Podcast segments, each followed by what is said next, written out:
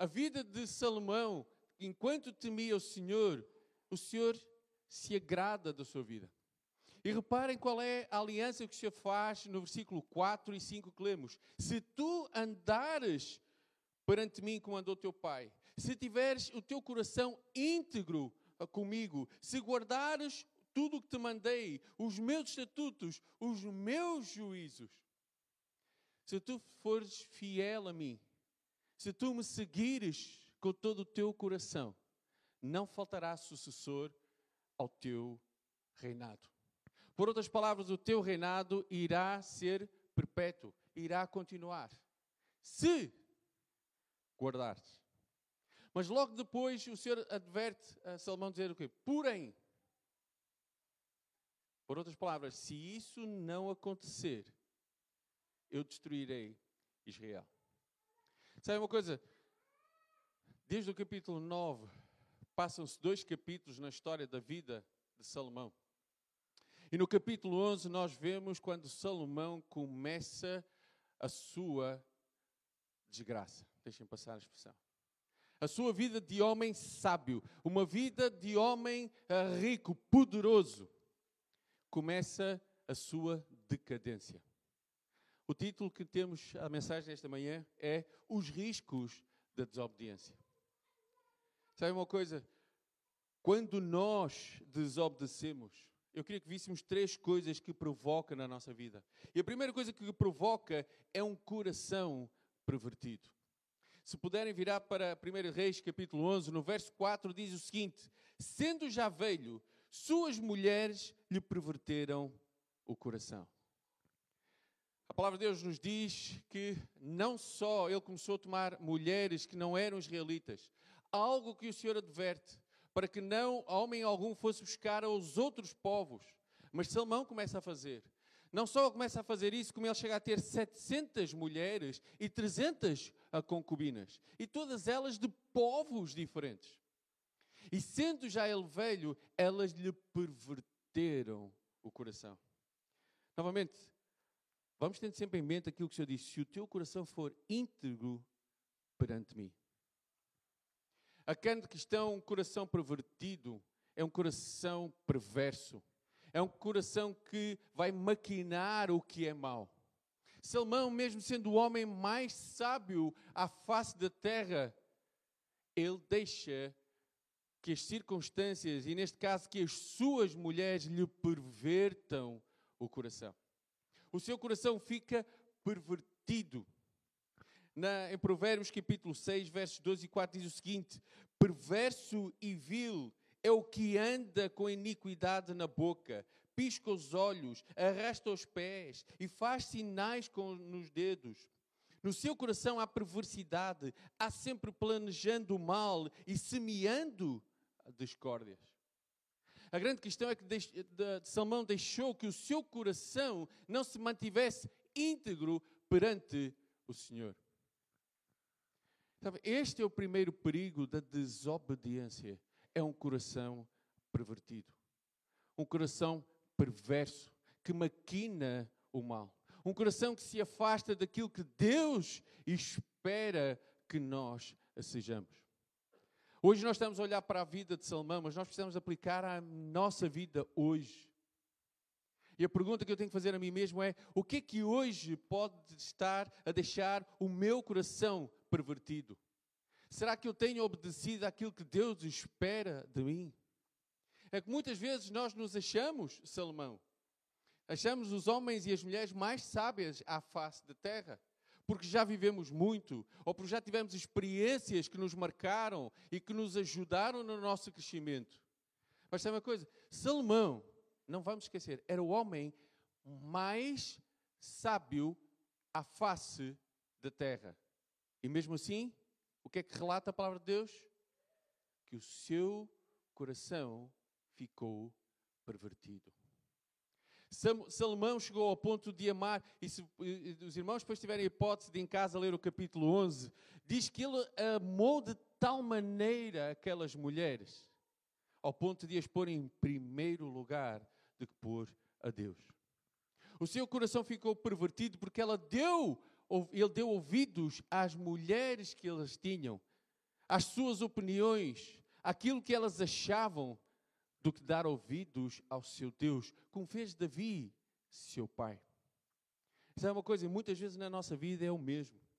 Nós muitas vezes ah, olhamos para a palavra do nosso Deus, Deus vai falando conosco, mas muitas vezes deixamos que outras pessoas possam maquinar aquilo que nós pensamos. Deixamos que as outras pessoas possam uh, mexer nos, nas nossas convicções ao ponto do nosso coração ficar pervertido. Sabe uma coisa? O grande problema é que Salomão cercou-se de pessoas que não temiam a Deus.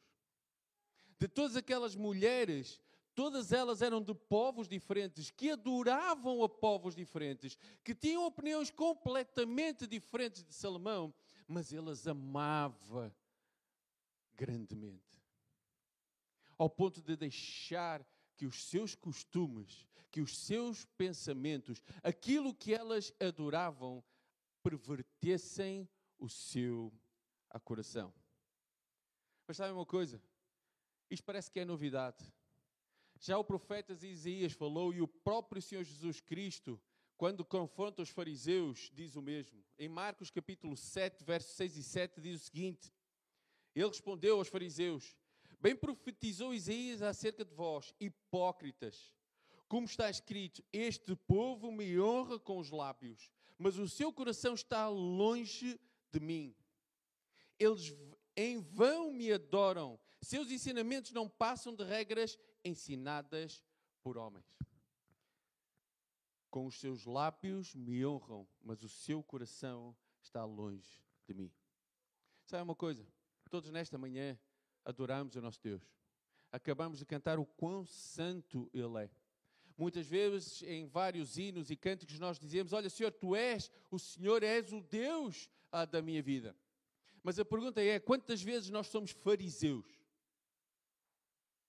E quando eu digo quantos somos fariseus, porque muitas vezes afirmamos uma coisa com a boca, mas o nosso coração está longe.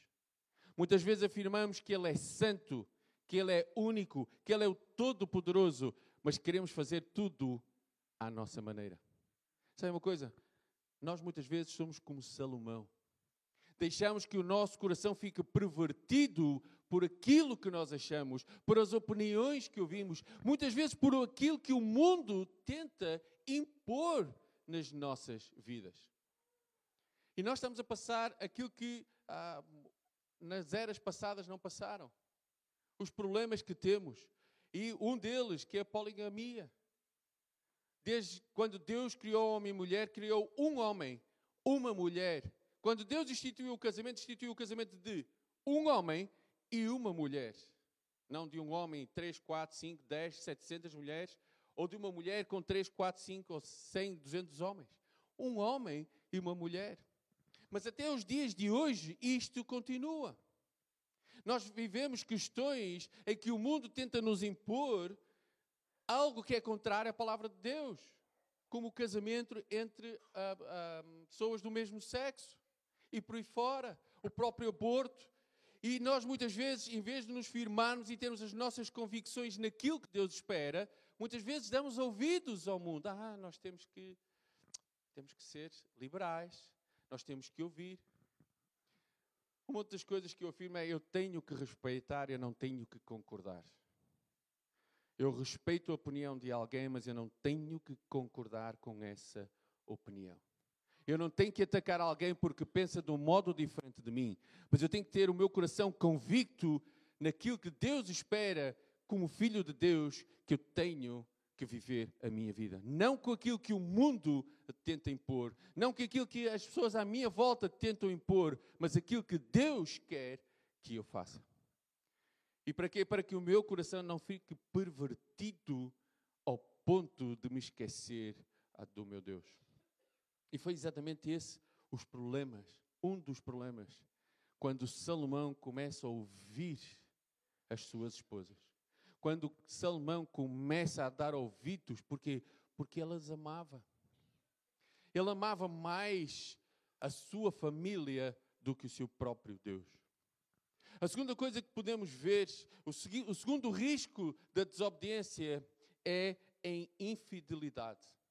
No capítulo 11, no mesmo verso 4, diz: E o seu coração não era de todo fiel para com o Senhor, seu Deus, como fora o de Davi, seu pai. Infidelidade. Como eu disse, muitas vezes nós juramos ao nosso Deus. E quando eu uso a palavra jurar, como um juramento mesmo. Nós juramos ao nosso Deus, fazemos um juramento, uma aliança, dizendo: Eu vou ser fiel a ti, tu és o meu Deus, tu és o meu Senhor. E a pergunta é: quando vivemos diariamente, quantas vezes nós somos infiéis ao nosso Deus? Quantas vezes nós afirmamos que Ele é o nosso Senhor e na nossa vivência diária Ele não é? Não só Salomão deixou de ser fiel ao Senhor, como ele começou a adorar. Um dos grandes problemas foi que a idolatria, ele começou a levantar altares para outros deuses, ele começou a adorar a outros deuses e deixou de ser fiel com o seu próprio Deus. Talvez nesta manhã todos nós estamos a dizer: Ah, mas eu não tenho ídolos. Cuidado. Muitas vezes nós temos ídolos e não fazemos ideia. Ainda hoje, esta manhã, ah, na escola bíblica, estávamos a falar exatamente disso. Muitas vezes o nosso ídolo pode ser a carreira, pode ser a família, podem ser os filhos, pode ser o marido, a esposa, pode ser qualquer coisa, pode ser um carro, pode ser uma casa. Aquilo que nós pomos à frente e pelo qual nós lutamos e tudo fazemos para que proteger aquilo, isso pode ser um ídolo. E nós muitas vezes nem nos apercebemos disso. Nós precisamos de amar a nossa família, precisamos. Mas não, nós não podemos idolatrar a nossa família. Nós precisamos de, de trabalhar, precisamos. Mas nós não precisamos de idolatrar nem o nosso trabalho, nem a nossa carreira. E muitas vezes é isso que nós fazemos. E nós nos tornamos infiéis ao nosso Deus. Porquê? Porque quando Deus requer algo de nós, eu não posso porque isto ou por aquilo. Porque em primeiro lugar está aquilo que eu idolatro. Salmão se torna infiel ao seu Deus porque ele começou a adorar a outros deuses. Porque, novamente, o seu coração estava pervertido. E ao estar pervertido, ele começa a adorar os deuses que as suas mulheres disseram: Olha, adora este Deus. Este sim é o Deus verdadeiro. A este Deus sim tu deves adorar, tu deves louvar. Isso é uma coisa. O que é que o mundo diz que nós devemos fazer hoje? Quantas vezes nós já fomos confrontados que somos loucos porque é um domingo de manhã nos juntamos para adorar e louvar ao nosso Deus? Está a começar a chegar o bom tempo. Quem é o louco que vem para um sítio para estar com outras pessoas, para louvar e adorar, quando pode ir para a praia, aproveitar o sol, pode pegar no seu carro que tanto trabalhou, modelo que, que olhou durante anos e que finalmente conseguiu adquirir, e pode passear, pode ir a um bom restaurante à beira-mar e comer ali um bom peixe grelhadinho, para aqueles que gostam de peixe. Ou como muitos fazem quilómetros para ir comer, por exemplo, um bom leitão. E novamente, nada contra isso, está bem? Mas eu estou a dizer é que quando isso tem mais peso do que muitas vezes podermos estar juntos uns com os outros, louvando o nosso Deus. Isso é uma coisa, nós, Deus nos dá aquilo que nós, nos tem abençoado para podermos desfrutar, mas isso não pode ser o nosso ídolo. Não pode ser aquilo que nos faz reger. Sabe uma coisa? Muitas vezes nós temos dificuldade para nos levantarmos ao domingo de manhã. Mas se for para trabalhar, nem que seja às 5 da manhã, estamos prontos. E aí não há problema nenhum. Porquê? Porque é aquilo que me faz mover. E a pergunta nesta manhã é: o que é que move a tua vida? Aquilo que faz mover a tua vida pode ser o teu ídolo. Aquilo que te faz levantar de manhã pode ser aquilo que tu estás a idolatrar. Como eu disse esta manhã, o irmão Jorge, através da escola bíblica, disse mesmo: muitas vezes nós estamos a pôr as coisas no lugar errado. Quando para nós o mais importante é só os filhos, e se, se eu levar os filhos, o que é que acontece? Se para nós o mais importante é a família, se o Senhor nos retirar a família, o que é que acontece? Se para nós o mais importante é o trabalho, e se Deus tirar o trabalho, o que é que acontece?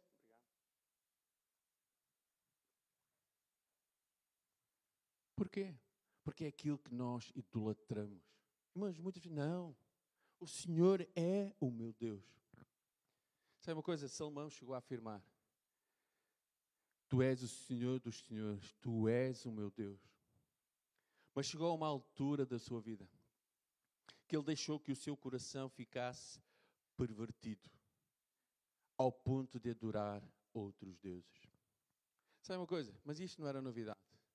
Já no livro de Josué nós lemos quando a certa parte do povo quis começar a construir outros altares. Em Josué capítulo 22, verso 16 diz o seguinte: Assim diz toda a congregação do Senhor: Que infidelidade é esta que cometeste contra o Deus de Israel, deixando hoje de seguir o Senhor, edificando-vos um altar para que vos rebelardes contra o, o Senhor. O que é, que é isso? Quem são vocês para edificarem altares para vocês mesmos, para vos rebelares contra o Senhor?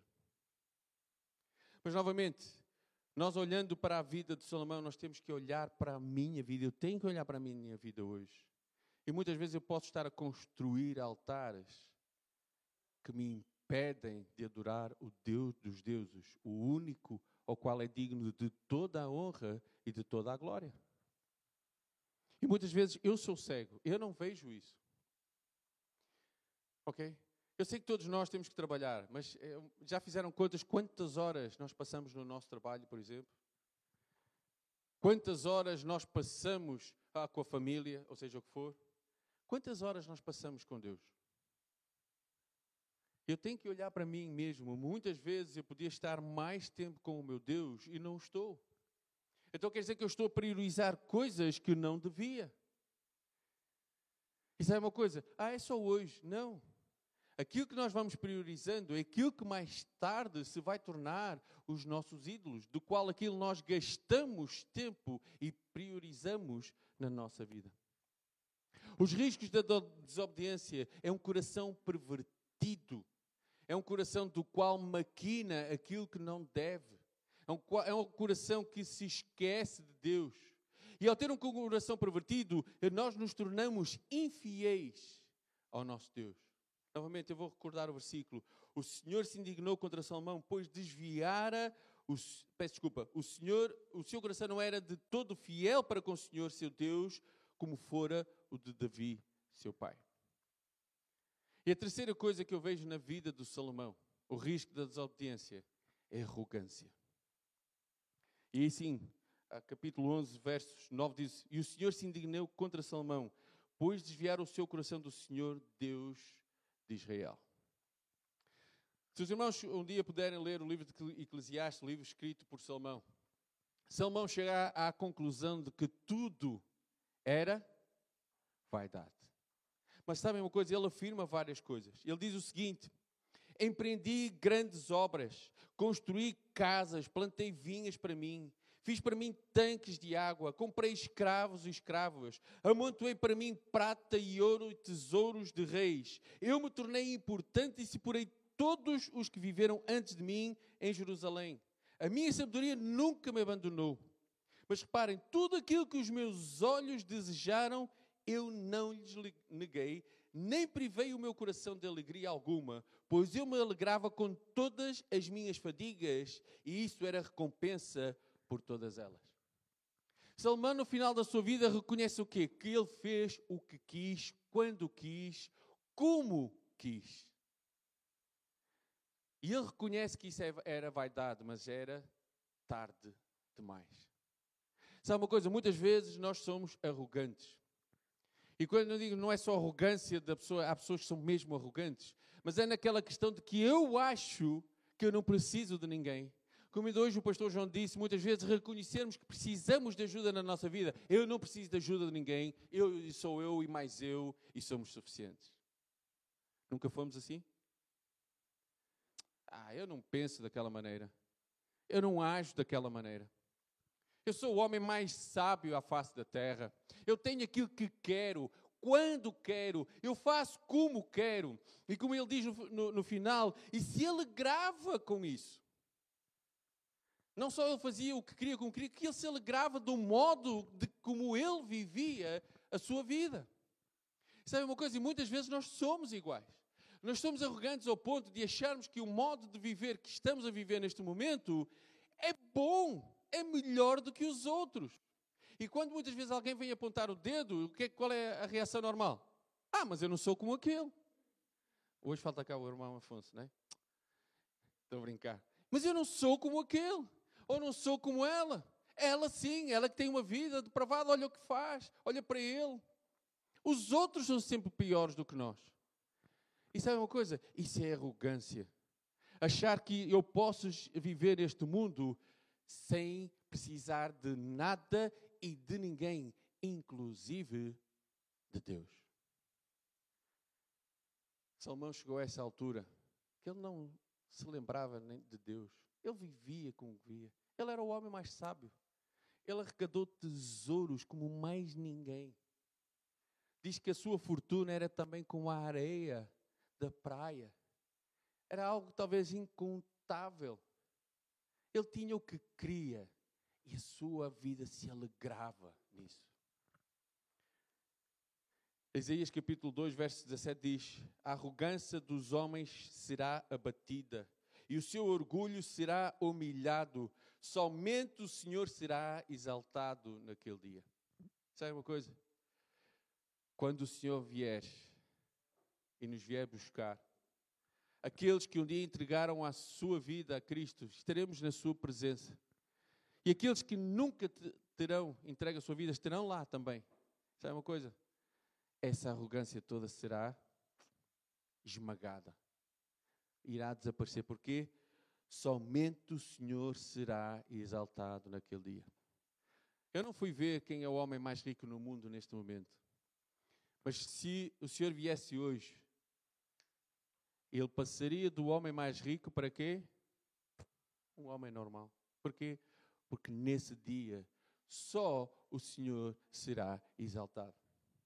E mesmo aqueles que têm a certeza disso, eu não sei se nesta manhã todos nós já entregamos a nossa vida a Cristo. Esse, se ainda não aconteceu, isso é arrogância. Achar que eu não preciso de Deus, achar que o modo como eu vivo, é o modo como eu estou, é autossuficiente. Preciso de Deus para nada. Como eu disse, e aquilo que eu já ouvi várias vezes, eu e mais eu somos suficientes. Mas mesmo aqueles que já entregamos a nossa vida a Cristo, muitas vezes continuamos a ser arrogantes. Continuamos a achar que eu é que sei e eu é que planeio e eu é que ajo como quero. E pior ainda, é que achamos que isso traz alegria à nossa vida. Salomão reconhece que tudo isso era vaidade, mas foi o modo como ele viveu o modo arrogante. 1 de Pedro, capítulo 1, versos 14 a 6, diz o seguinte: Como filhos da, da obediência, não vos amoldeis às paixões que tinhas anteriormente na vossa ignorância. E a pergunta é: quantas vezes sabemos que o modo de viver está errado, talvez o modo de agir está errado, o modo de pensar está errado, mas continuamos a fazer o mesmo? Porque era aquilo que fazíamos o que é que a palavra de Deus diz? Aqueles que estão em Cristo, novas criaturas, são. As coisas velhas já passaram, eis que tudo se fez novo. A irmã está errada, peço desculpa. Há coisas que eu ainda gosto, há coisas do passado que ainda me, me dão alegria, ou não? eu continuo a afirmar, eu, se eu continuo a pecar vez após vez, é porque eu gosto daquilo que eu faço, ou gosto da maneira como vivo. Mas a palavra de Deus diz que as coisas velhas deviam ficar para trás e as coisas novas, o novo homem deveria começar a viver. O novo homem em Cristo. Está bem?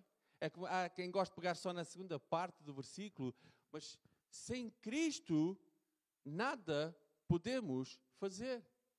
Mas, novamente, muitas vezes nós nos achamos como Salomão. E continua em 1 Pedro, diz: Pelo contrário, segundo é santo aquele que vos chamou, tornai-vos santos também vós mesmos em todo o vosso procedimento. Porque escrito está: sede santos, porque eu sou santo. Eu tenho que mudar o meu modo de viver. Eu tenho que deixar de ser arrogante. Isso é uma coisa, eu preciso de obedecer. E os riscos da obediência é exatamente esse: é o meu coração ficar pervertido, ficar frio, ficar em pedra, ao ponto que eu vou me tornar infiel ao meu Deus, ao ponto de começar a adorar a outros deuses, ao ponto de achar que outros deuses, que algo na minha vida, seja o que for, isso sim é que é digno do meu tempo e da minha adoração. E ao ponto que eu me torno arrogante, que eu não preciso de nada nem ninguém. Eu costumo brincar a história daquele condutor que vai em sentido contrário na autoestrada e ouve no rádio: cuidado, há um louco que conduz em sentido contrário. Pedimos aos condutores que tenham prudência. Sabe o que, é que aquele homem disse? Só um? Não, são tantos que vêm em sentido contrário. Porquê? Porque os outros é que estão sempre mal, nunca sou eu. Eu estou sempre bem. Eu vivo do modo correto. Como eu vivo, o que eu faço, o que eu ajo, o que eu digo. Eu sim, agora os outros não. Olha ali, olha para a vida daquele. Olha para a vida daquela. Olha para a vida de. Oh, esse sim. Esse sim é que talvez os pastores deviam ocupar o seu tempo e devia ser disciplinado. Deixa eu ver, nunca, nunca pensaram assim? Olhando para a vida de alguém assim, hum, esse devia ser disciplinado, esse devia ter uma semaninha ou duas, sentar ali, ouvir. Deus. Por que nós nunca olhamos para o espelho? Por que é mais fácil olhar aos outros do que olhar a nós mesmos? Ainda há pouco tempo recordamos quando Natan vai ter com o rei Davi e lhe conta toda aquela história daquele homem que foi roubar aquele cordeirinho. O que é que Davi responde? Esse homem merece ser morto, já, agora. Em, em altura alguma, enquanto Natan vai contando toda aquela história, em altura alguma, Davi cai em si e diz: Eu sou esse homem. Primeira reação é: ele era um homem justo, morte, merece a morte, onde é que ele está? E quando Natan diz: Tu és esse homem, eu tento imaginar o que passou na cabeça de Davi. Tu és esse homem. Tu és esse homem que te deixaste que o teu coração fosse pervertido. Por outras palavras, tu és esse homem que te tornaste infiel ao teu Deus. Tu és este homem que te tornaste arrogante ao ponto de poderes achar que podias tomar a mulher de quem fosse e que não haveria qualquer consequência. Mas talvez nesta manhã muitos de nós estamos a viver aquilo que Salomão, Salomão viveu. O nosso coração está pervertido está frio, está fechado. Nós não queremos a qualquer a, conselho. Nós achamos que aquilo que priorizamos na nossa vida, esses sim são os fatores corretos. Novamente, vamos recordar aquilo que o Senhor disse no verso 4 do capítulo 9: Se andares perante mim, com integridade do coração e com sinceridade, eh, sinceridade, para fazer segundo tudo o que te mandei e guardares os meus estatutos e os meus juízos, então confirmarei o teu, o teu o, confirmarei o trono de teu reino sobre Israel para sempre. Sabe uma coisa? Depois, se em casa tiverem a oportunidade de acabar de ler o capítulo 11, termina com a morte de Salomão o homem mais sábio à face da terra. O homem mais rico, mais poderoso que podia ser conhecido à face da terra. Termina de modo como termina. Ainda hoje na escola bíblica ouvimos. Até o seu pai Davi foi mais falado. A sua história, a maneira como ele viveu e governou o seu reino foi de mais exemplo do que o homem mais sábio e mais poderoso que se chamou Salomão. E porquê? Porque ele desobedeceu àquilo que Deus lhe tinha dito. Olha, se guardares os meus estatutos, por outras palavras, se ficares fiel a mim, se fizeres tudo conforme eu tenho ordenado, se, se continuares a governar o teu reino do modo que eu me agrada de ti, Deus lhe dá, faz uma promessa: confirmarei o trono do teu reino sobre Israel para sempre. Mas sabemos que depois o Senhor disse: Olha, o teu reino será dividido. Mesmo o seu filho Robão só vai governar sobre parte do reino.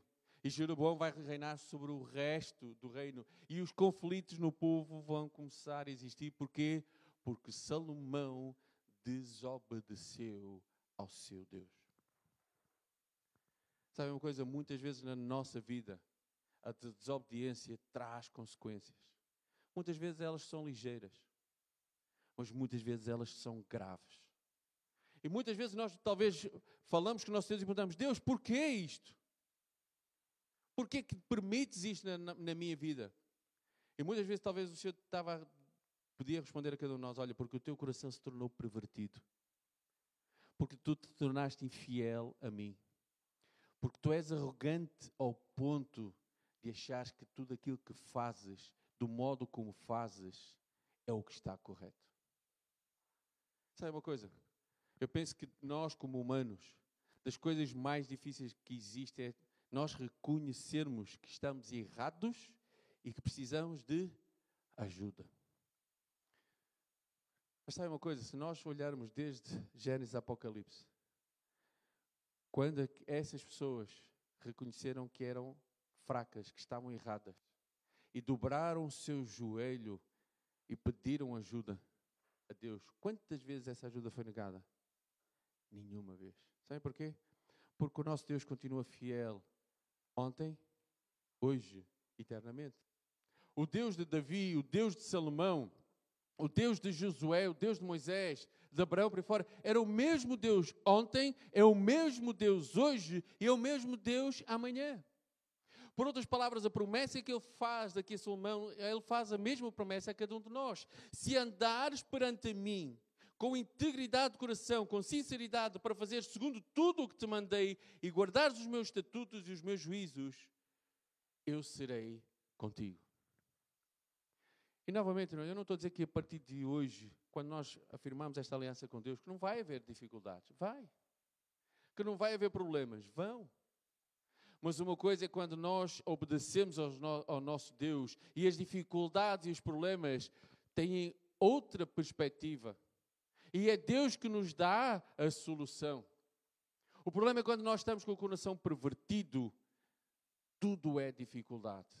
E quando nós estamos com problemas, o que é que nós achamos? Não, se eu fizer desta maneira, ou se eu agir deste modo, eu vou conseguir. Nunca ninguém disse isto? E o que é que aconteceu? Sabe uma coisa? Eu acredito que muitas vezes Deus até permite que nós possamos fazer aquilo que queremos. Davi, Davi peço desculpa, Salomão fez exatamente o que o seu coração desejou, vez após vez mas vemos como ele termina a sua vida. Eu queria terminar com uma frase de George MacDonald. Não foi o fundador da McDonald's, está bem? George MacDonald ah, foi um ministro ah, escocês ah, do século XVII. E ele disse o seguinte: a obediência é a chave de todas as portas. Vai haver portas que vão estar fechadas perante nós. Conforme nós vamos vivendo dia após dia, as dificuldades e os problemas vão surgindo. São essas portas. Mas a obediência é a chave de todas as portas. Elas não se vão abrir quando nós queremos. Nem se vão abrir do modo que nós queremos. Mas se nós nos mantivermos fiel ao nosso Deus, fiéis ao nosso Deus, essas portas, no tempo certo, no tempo do nosso Deus, elas vão se abrir. Mas nesta manhã eu queria que cada um de nós, e vamos fechar os nossos olhos, e a oração que precisamos fazer ao nosso Deus é: como é que está a minha vida com o meu Deus? Será que hoje me poderia comparar a Salomão? Como é que está o meu coração? Será que eu tenho um coração frio ou pervertido? A segunda pergunta é: será que eu estou a ser fiel ao meu Deus? Ou estou a ser infiel para com o meu Deus? Como é que está a minha arrogância? Eu acho que eu não preciso de ninguém. Eu nem preciso, muitos chegam à conclusão, nem eu preciso de estar na comunhão dos meus irmãos. Por quê? Porque eu chego. Eu estou bem com Deus. Eu ouço muitas vezes, eu nem preciso estar na comunhão com os irmãos porque eu estou bem com Deus. É mentira. Foi Deus que instituiu a igreja. Foi Deus que diz que nós precisamos estar em comunhão uns com os outros. Porquê? Porque hoje eu posso estar mais fraco e preciso que os irmãos me levem e que chorem comigo e que sejam a minha ajuda. E amanhã qualquer um dos outros.